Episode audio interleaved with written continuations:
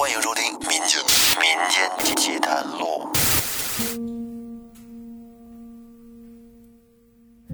各位听众朋友，大家好，欢迎收听复古宇航员电台制作、喜马拉雅独家播出的《民间奇谈录》，我是老岳。这一期咱们分享一个听众朋友的投稿，这位听友网名叫呱呱牛，在前段时间他发给我了两个他自己的亲身经历，说这个事儿啊已经憋在他心里有好些年了，因为涉及到家人，所以呢一直没敢说，只告诉过他妻子一次。不是因为别的，主要就是怕家人担心。我觉得这保守秘密是一件特别难的事儿。一般咱们要是遇到什么好事儿，就特别想跟身边的朋友去分享，把这种喜悦带给大家，说出来大伙儿一块儿高兴高兴。但是如果要是说有一些不好的事儿，这个对自身来说是一种压力，会让心里觉得很沉重。说出来呢，会轻松一些。那咱们今天就一块儿来听听。呱呱牛埋藏在心里的这两段经历。呱呱牛说：“我从来都不怕鬼神，其实不是不怕，是心存敬畏。从小到现在都是。我从小就知道，不做亏心事，不怕鬼敲门，没有做伤天害理的事情，也不必惧怕什么。所以说，对这种事儿只是敬畏、尊重。”我也不喜欢看恐怖片或者灵异小说，也不懂其中的传说和门道。但是自从这两件事情发生以后，我便改变了，多少知道一点风俗和讲究。如今也比较在意这方面的事情。我从小就体弱多病，因为从小没有父亲在身边。我父亲在我刚出生不久就去国外打拼，一直再没有回来过。母亲对我是关爱有加，细心照顾。我妈说，我小时候有两三次医院都下了病危通知书了，可是又救了回来。我记事比较早，有些幼儿园的事情还有细节都还记得。记得那时候应该是要上小学一年级之前，家里来了客人，一个老头，很精神。和我妈说话的时候，也特别像电视上演的那种得道高人的感觉。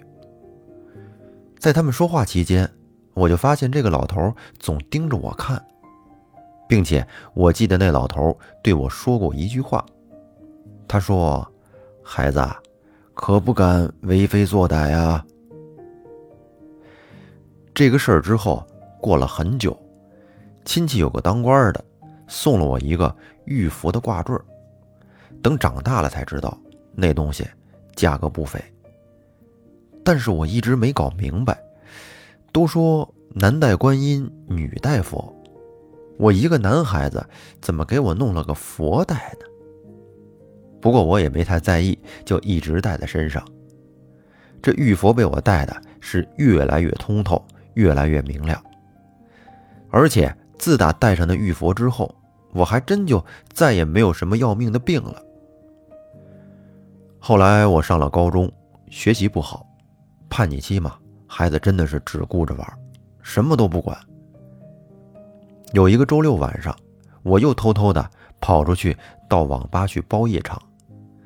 从我们家到网吧的那条路，我都不知道走了多少次了，太熟了，闭着眼都能走到那儿。虽然说夜里比较黑，因为老城区那种小巷子里连路灯都没有，但是。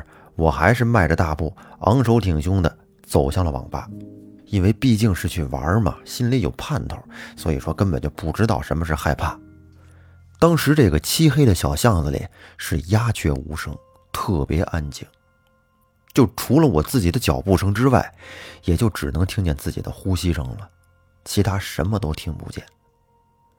突然，我就听到我身后有人在叫我的名字，说张某某。叫声很轻，感觉这个人就是在我身后不远的地方叫我，而且叫我名字的时候，每个字都吐得清清楚楚。这个张某某是我大名，就是身份证上写的那个，但是我小时候不叫这名字，是后来才改的三个字的名字。小时候我的名字就两个字，所有认识我的人和家人、亲人，一直到现在，基本都是叫我以前那两个字的名字。只有不熟悉我的人，还有老师会叫我这三个字的名字。我听到后面有人喊我，这刚想回头，就忽然想起来，老人家之前告诉过我说，走夜路的时候，身后有人喊你的名字，千万别回头。随即我就感到背后开始发冷，和胸前的温度形成了鲜明的对比。我是头也没回的拔腿就跑。十几岁的小伙子，那跑起来速度是很快的。但是不管我怎么跑，我就感觉在我身后叫我名字的那个声音一直在跟着我，是一遍又一遍的喊着我的名字。不一会儿，我就跑到了转角处大路的路口。就这我也没停，一口气儿直接干到了网吧门口。因为网吧在大路上，灯火通明，隔着网吧的玻璃门，能看到里面有很多人在上网。我这才停下脚步，呼呼的喘着大气，然后回头看我的身后。可是，在我的身后，除了几个在路口卖小吃的摊贩之外，就没有任何人了。我虽然说狂奔了一路。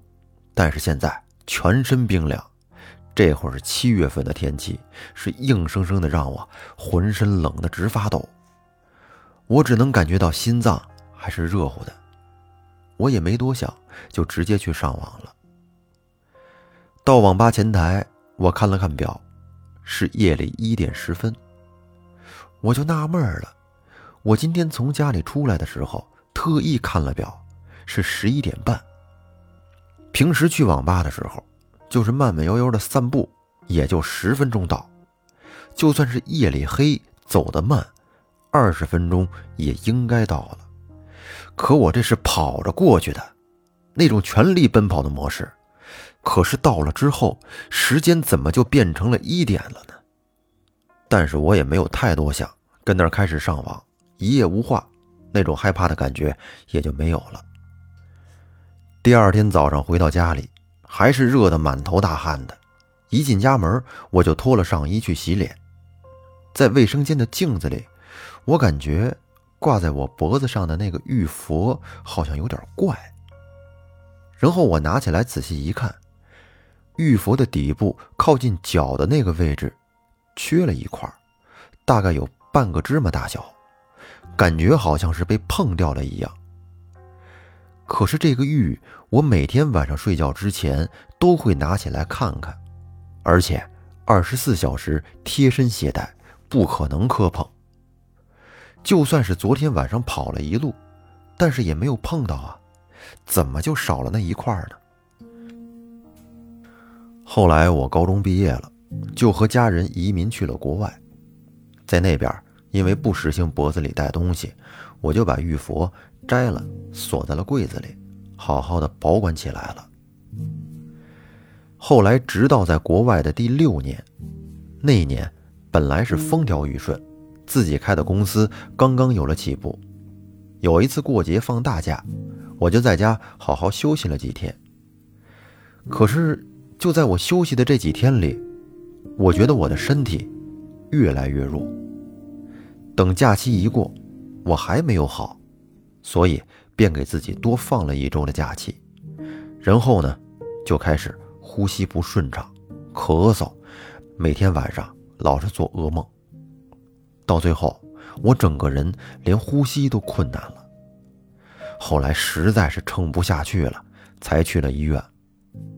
因为在国外生活过的人都知道，国外的医院可真是不敢随便去，太贵了。等我到了医院之后。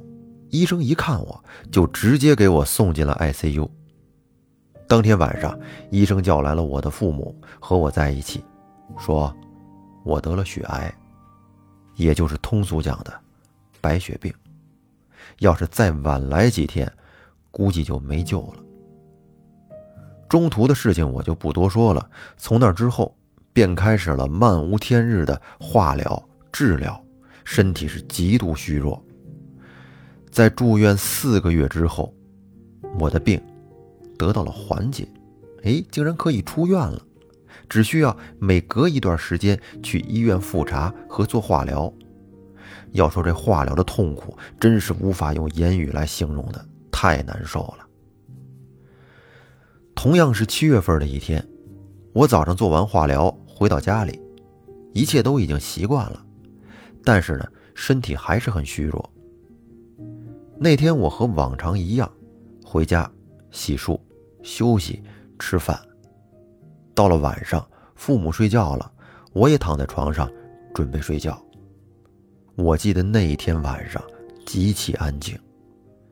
在国外生活过的人应该清楚，国外的夜晚真的是很安静，很安静。但是呢，总会有些风吹草动吧，小动物乱跑，天上的飞机飞过，这些声音都会存在。就是再安静的环境，也会有个响动吧。可是那一晚，在我睡着之前，仿佛世界上就只有我一个人一样。安静的太过分了，可以用寂静来形容。慢慢的，药物对我的副作用开始发作，我心想必须赶紧睡着，要不然肯定难受的我一夜都睡不着觉。渐渐的，我就睡着了，也不知道睡了多久，身体的不适让我难受的睡不着了。我睁开眼睛，想看看现在是几点了，可是发现身体竟然完全不能动，感觉就像有一块千斤巨石一般压在我的身体上。我嘴里也发不出声音，全身能动的只有我的眼睛。我环顾了一下四周，可这不看不要紧，这一看，着实把我吓了一跳。就在我右下角床角那儿。站着一个男人，瘦高瘦高的，穿着一身黑色，但是看不清楚穿的是什么样的衣服。他的面容白白的，很干净，脸上也没有什么表情，鼻子很高，但是嘴很小，看不清眼睛。但是我知道他的眼睛一直都在盯着我看。当时给我吓坏了，因为身体不能动啊，那怎么挣扎都没有用。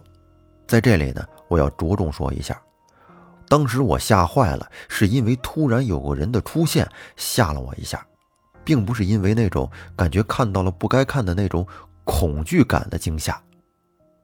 我虽然受到了惊吓，但是心里却异常的平静，毫无恐惧的感觉。我心想说。我管你是谁，爱咋咋地，我不看你就是了。于是呢，我用尽了全身力气，把头稍微向左边偏了一点这头一偏，才发现我左边原本是我的电脑椅，椅背冲着我睡的方向。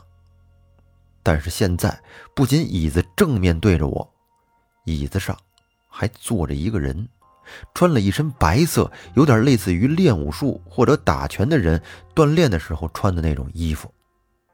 个子不是很高，光头，浓眉大眼，眼睛非常非常的有神，眼光极其温和、柔软，又感觉带着慈祥，嘴角带有微笑。面容虽然长相是二三十岁的人，但是给人一种。只有爷爷辈才能有的那种温和与慈祥。我尽量的想叫喊，问他是谁，但是嘴里却是发不出一点点的声音。可是那个白衣人好像能听到我心里的叫喊声一样。白衣人的嘴都没有动一下，只是在我心里说了一声：“别怕。”之后呢，我就恢复了平静。而且是那种特别平静的心态，不害怕，不畏惧，感觉全世界都和谐了。那种无比的平静感，直到现在我再也没有遇到过第二次。然后我就感觉到，我的头能动了，而因为心里平静，也不害怕了。然后我就回过头来看脚下的那个黑衣人，刚一往那儿看。那黑衣人就对我说：“和我走吧。”他的语气是同样的平和，字字清晰入耳。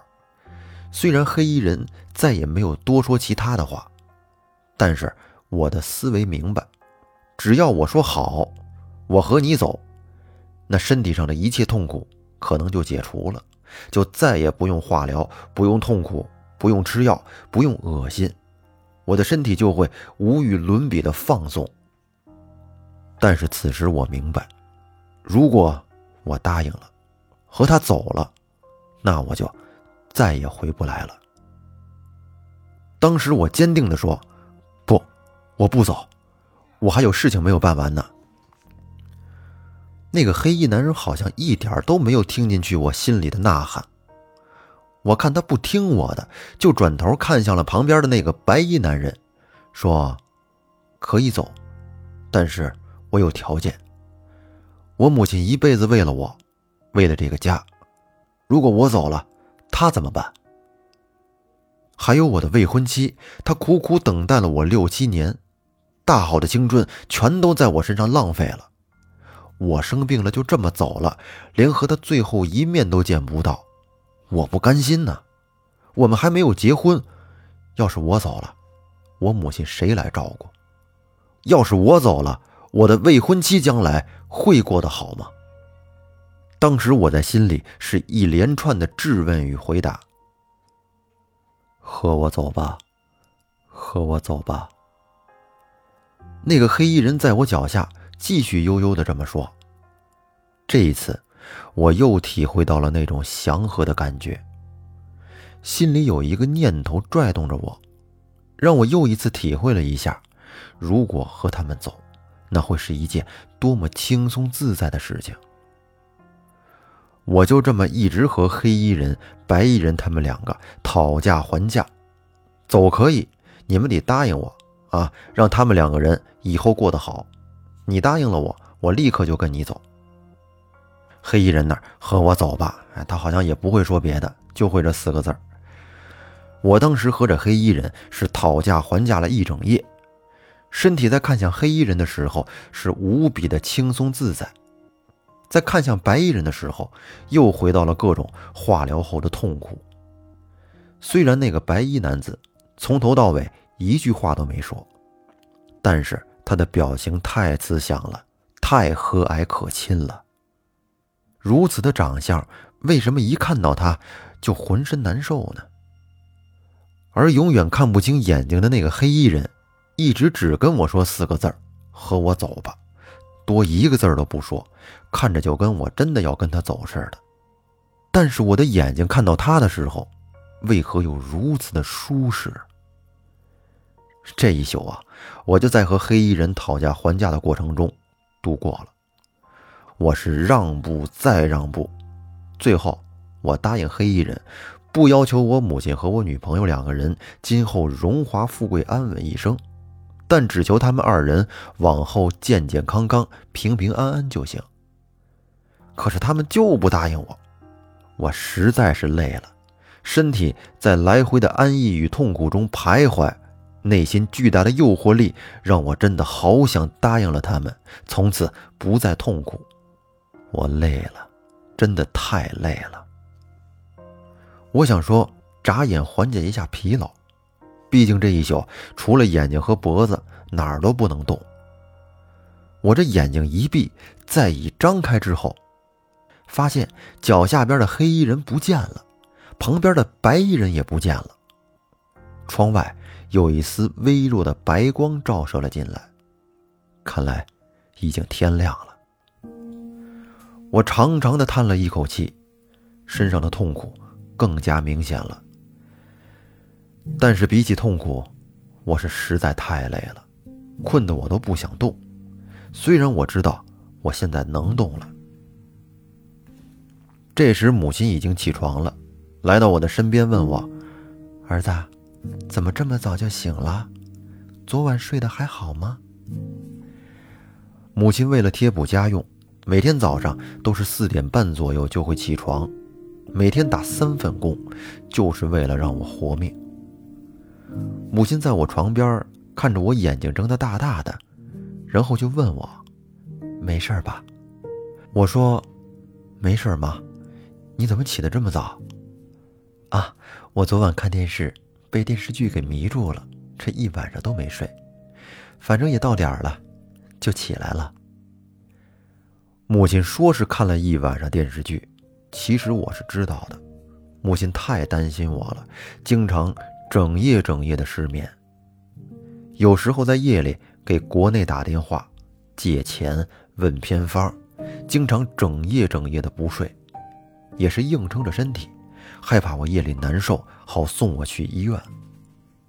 我想试图问问母亲，昨天晚上是否看到了那两个人。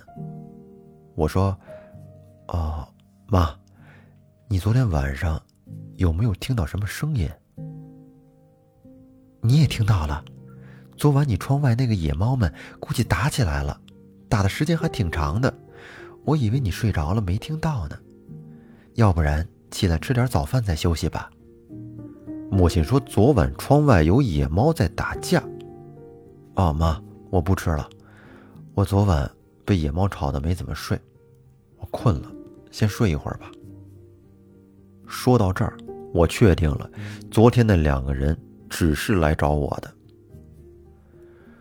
母亲关上了我的房门后，就去收拾了。这时我手机震了一下，我拿起来看了看，微信上显示是我的未婚妻给我发的信息，说好好休息。一切都会好起来的，我想你了，早点好起来，我等你。这时国内的时间应该也挺晚了，看来未婚妻也睡得不好。不过我见到母亲安好，未婚妻发来信息，我就知道他们都没出事儿。于是呢，我眼睛一闭，立刻睡了一个特别安稳的觉。一开始我不信。不怕，也不惧鬼神。从那天之后，我就真正的相信了。有时候我想，那二位一黑一白，也许就是黑白无常二位了。但是他们却并不像影视剧和传说里那样的恐怖，我反而觉得二位中黑无常稳重，面无表情，但是能让人心神爽快安逸。而白无常面容清秀，笑容慈善，但是能让你体会到人间的疾苦。若是当天晚上我真的答应了他们，可能我就再也回不来了。后来我的病慢慢的好了起来，直到现在就跟正常人一样了，早出晚归。要说白血病能好的这么彻底，也真的是感谢老天爷。后来，在我结婚之后，有一次和妻子聊天，聊得很深，就说到了这个事情。我说，当时我也没多想，也不害怕，还讨价还价来着。结果被妻子哭着痛批了一顿。妻子说：“你还跟人家讨价还价？人家要是说成交，那你怎么办？以后如果再遇到，怎么着也不能跟他们走啊。”我笑着说。若是人家二位答应了我的条件，我这一身痛苦得以消除，你跟我母亲也能安稳平安一生，这也未尝不是一件坏事啊。不过我唯独不放心的，就是没能和你们再见一面，怕是走后还得回来看望你们的。以后啊，估计我也不会遇到了，除非以后儿女成群，家族兴旺之后呢，我到了该去的年纪，到时没准还能遇见那二位。不过平日里不做亏心事，也就不怕那二位再来带我走了。好，说到这儿呢，呱呱牛的这两段经历就给您说完了。我感觉很真实，就像在身边发生的事情一样。可能呱呱牛那天晚上只是做了一个无比真实的梦，但是那种感觉对他来说是刻骨铭心的。他在那天晚上思考了关于自己人生的很多问题。不过，值得庆幸的是，呱呱牛的白血病得以痊愈，这真是大难不死，必有后福。您未来的生活一定错不了，而且您这个人心底是很善良的，能秉承着不做亏心事，啊，多做善事，这个其实就是一条很好的人生行为准则了。那在这儿呢，老岳祝您以后身体健康，平平安安，全家幸福。好，这期节目就先说到这儿，感谢各位的收听。如果您身边也有一些奇特的经历与故事，欢迎给我们投稿。投稿方式详见节目下方的文字简介。拜拜。